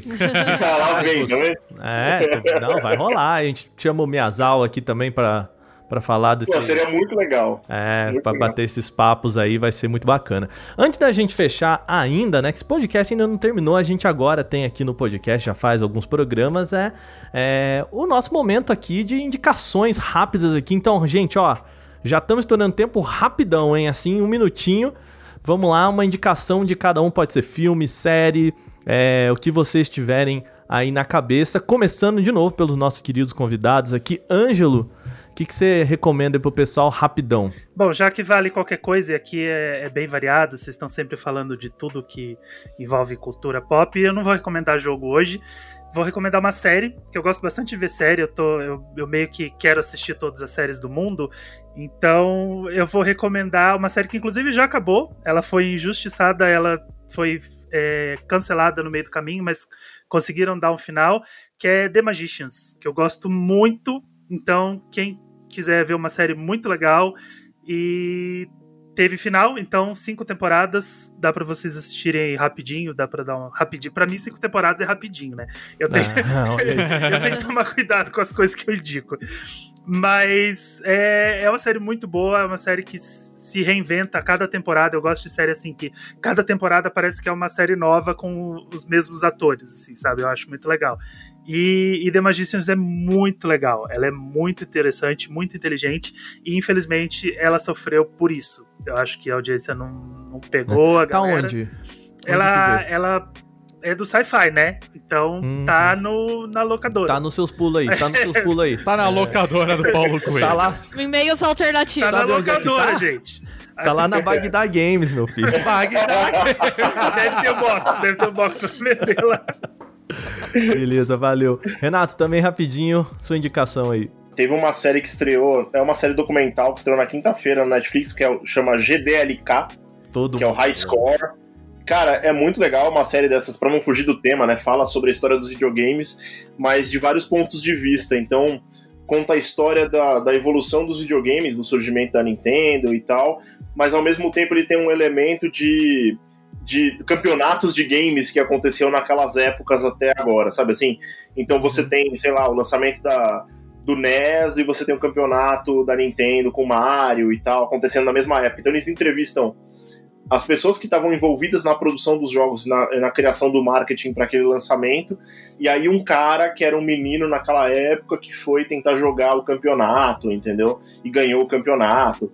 Então você tem vários, vários episódios com campeonatinhos. Tem um que eles contam a história da briga da SEGA com a Nintendo, que é uma coisa já clara. Pra quem, pra quem gosta de videogame, é uma história clássica, todo mundo meio que já entende como funcionou na época e tal. Uhum. Mas aí tem o cara que participou de um campeonato da SEGA, é, é, que f- a final foi em Alcatraz.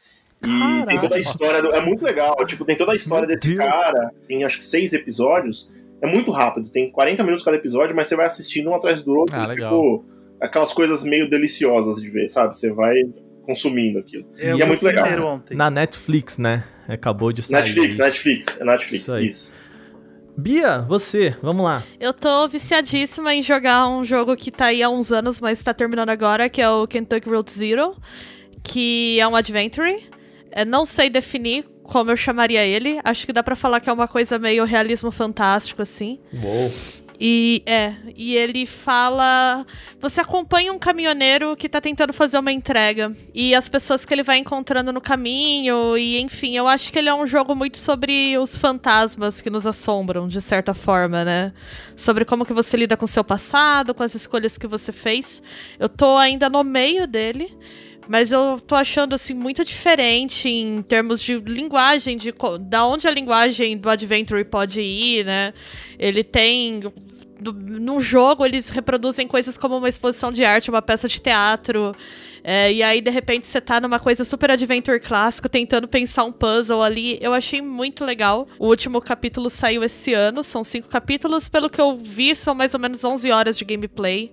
E acho que vale muito a pena. Massa, maneiro. Vamos lá, o Rodrigo. Bom, eu assisti um filme recentemente que se chama A Sun, que é um filme taiwanês que ele saiu no ano passado e ele conta a história. É um drama, na verdade, mas ele, ele dá o foco em uma família na qual existem dois irmãos, onde um ele é todo certinho, que está estudando medicina, enquanto o outro é preso é, por um crime que ele acaba participando. E aí fica todo o foco nessa família, enquanto existe o drama pessoal de cada um deles. O pai que não aceita o filho que foi preso, a mãe que tenta resolver os problemas por conta dessa situação, o irmão que tá preso e não, não sabe o que fazer. Não- então é um filme muito interessante, um filme muito bonito, por sinal. Tá disponível na Netflix. É, para quem curte cinema, principalmente o cinema oriental, uma coisa bem atual, vale muito a pena. Tá aí a minha indicação. Muito bem, pra fechar aqui, eu vou indicar um documentário também. Vou na mesma do Pempas aqui, é um documentário sobre games que eu acho maravilhoso, do tão maluco e, e interessante que ele é, que é o The King of Kong. Nossa, Nossa, eu amo! é muito maravilhoso que é, esse. é um documentário que conta a história de, dos dois né, jogadores, os recordistas de Donkey Kong, aquele do arcade, né? É, que quando o Donkey Kong ainda era um vilão da, da, da Nintendo. E ele conta a história do, do Billy Mitchell e do Steve Weeby. E basicamente, assim, cara, é um, cara que é, ele é muito bom e ele é muito assim, foda-se, e o outro que é também muito bom, mas assim, completamente obcecado por ser o melhor e, e tem toda essa história deles, né, tentando ser os melhores e tem um pouco disso que o Pempas falou, né, de, dessa organização e que aquilo que a gente comentou de que talvez falte um- um- esse espírito, né, de comunidade, de, de presença Nintendo aqui no Brasil, assim. E depois eu até eu falo pra você, primeiro assiste esse documentário e depois vai ouvir e ler sobre a história é, do, do desdobrar disso que depois é, virou até caso de polícia e, e enfim, é assim, cara, é, é tudo errado ali e, e é muito interessante. Até eu acho que o pessoal tá fazendo um The King of Kong porque os desdobramentos atuais dessa história também é, dá muito pano pra manga, assim, até onde os caras vão pra ser, tipo, é, é o que eu falo, né, o primeiro do nada, assim, que é, tipo, é você ser o melhor do negócio que meio que, cara, tá meio que todo mundo cagando, assim, sabe, é... É tão importante pra aquelas pessoas, assim, né? Ser o primeiro, o grande, né? O, o super, mas assim, cara, no, no- depois, sei lá, você vai pro teu emprego e a vida continua do mesmo jeito, mas o, o quanto aquilo é importante pra aquelas pessoas é muito legal você ver isso e até onde elas vão. Então, assim, The King of Kong, né? O rei do Kong. É, tá na E Netflix. pau no cu do Billy Mitchell. Pronto, falei. É, exatamente. Billy Mitchell. Eu adoro o fato que tem um episódio de apenas um show zoando o Billy Mitchell. assim. Tem. É, é maravilhoso. bom, é bom demais. E é isso, gente. Então a gente vai ficando por aqui. Lembrando vocês que esse podcast ele só acontece por causa da nossa campanha é, de financiamento coletivo lá no apoia.se barra bônus stage. Entra lá. Né? A gente tem bastante coisa que a gente quer fazer. Sempre o seu apoio com é, né, 3 reais aí, gente, já ajuda a gente pra caramba. É, Rodrigo Bia, vamos lá, aquele jogralzinho rápido pra galera que quer acompanhar a gente no Twitter e na Twitch, que são a mesma arroba, que aí é mais fácil, né? Rodrigo, qual que é? É no Bônus Stage BR. Isso mesmo. Então, tanto, tanto no Twitter quanto na Twitch. Lembrando, cara, a gente tá voando na Twitch ali, né? Não sei se a gente vai conseguir manter esse ritmo de, de, de lives aí toda semana, até porque agora o Rodrigo também tá voltando de férias, mas agora É, a Bia verdade. tá fazendo de segunda, né? A gente, pelo menos aí, eu acho que umas três ou quatro lives aí por semana a gente quer tentar manter, né, cara? A partir das 8 da noite, só de segunda-feira, que a Bia tá fazendo lives a partir das 9 e meia da noite. Isso, porque eu Né? dou aula, gente, até as É. nove, então. Mas lá no Twitter, a gente, que é a nossa rede principal, a gente sempre é, avisa quais são os dias e os horários que vão ter lives. Então a gente sempre recomenda que vocês fiquem de olho para vocês acompanharem. Inclusive, eu queria agradecer muito a galera que tá acompanhando, assim, a gente já tem a galera fiel que tá, Sim, sempre, tá sempre lá lá. assistindo, batendo papo com a gente. Vocês são do caralho, Sim, gente. tá Vocês muito legal. Dá, dá um ânimo bem legal pra gente continuar fazendo. E, Bia, vamos lá, as outras redes sociais aí, mas, né, que né, tá ali, a gente às vezes posta alguma coisa, que é o Facebook e o nosso Instagram. Fala pra galera qual é. É o barra bonus stage, né? Arroba bonus stage. Lembrando a todos que deletar o seu Facebook é aconselhável por Pois esse é, podcast. também, eu, eu também acho. Mais uma vez, Ângelo e Pempas, obrigado. É, a gente, com certeza, a casa tá aí aberta pra vocês. Vão vir em próximas aí pra gente bater mais papos sobre Nintendo e outros assuntos também. Beleza? Não, pessoal. Não, os caras não tem só apenas o endereço, como já tem a chave da casa. pois é. Então é só chegar. E agora, Precisando, que, só e agora que o cast é patrocinado pela Bagda Games, então vai melhorar. Pois é. Vai, Cara, meu sonho, vamos fazer quando acabar a pandemia uma propaganda tipo Silvia Design. Só que assim, ok. Bagda Games. Muito bom, é isso aí, gente. E com, essa, com, com esse bom humor aqui, a gente vai ficando por aqui. Lembrando, semana que vem tem mais um bônus cast aqui no Bônus Stage. Lembre-se, nós somos o Bônus Stage. Tchau! Tchau, tchau. Tchau.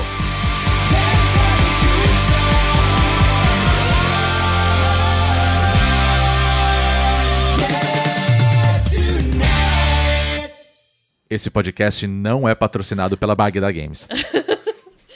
Mas pode ser. Mas pode ser. Mas pode ser. Liga aí.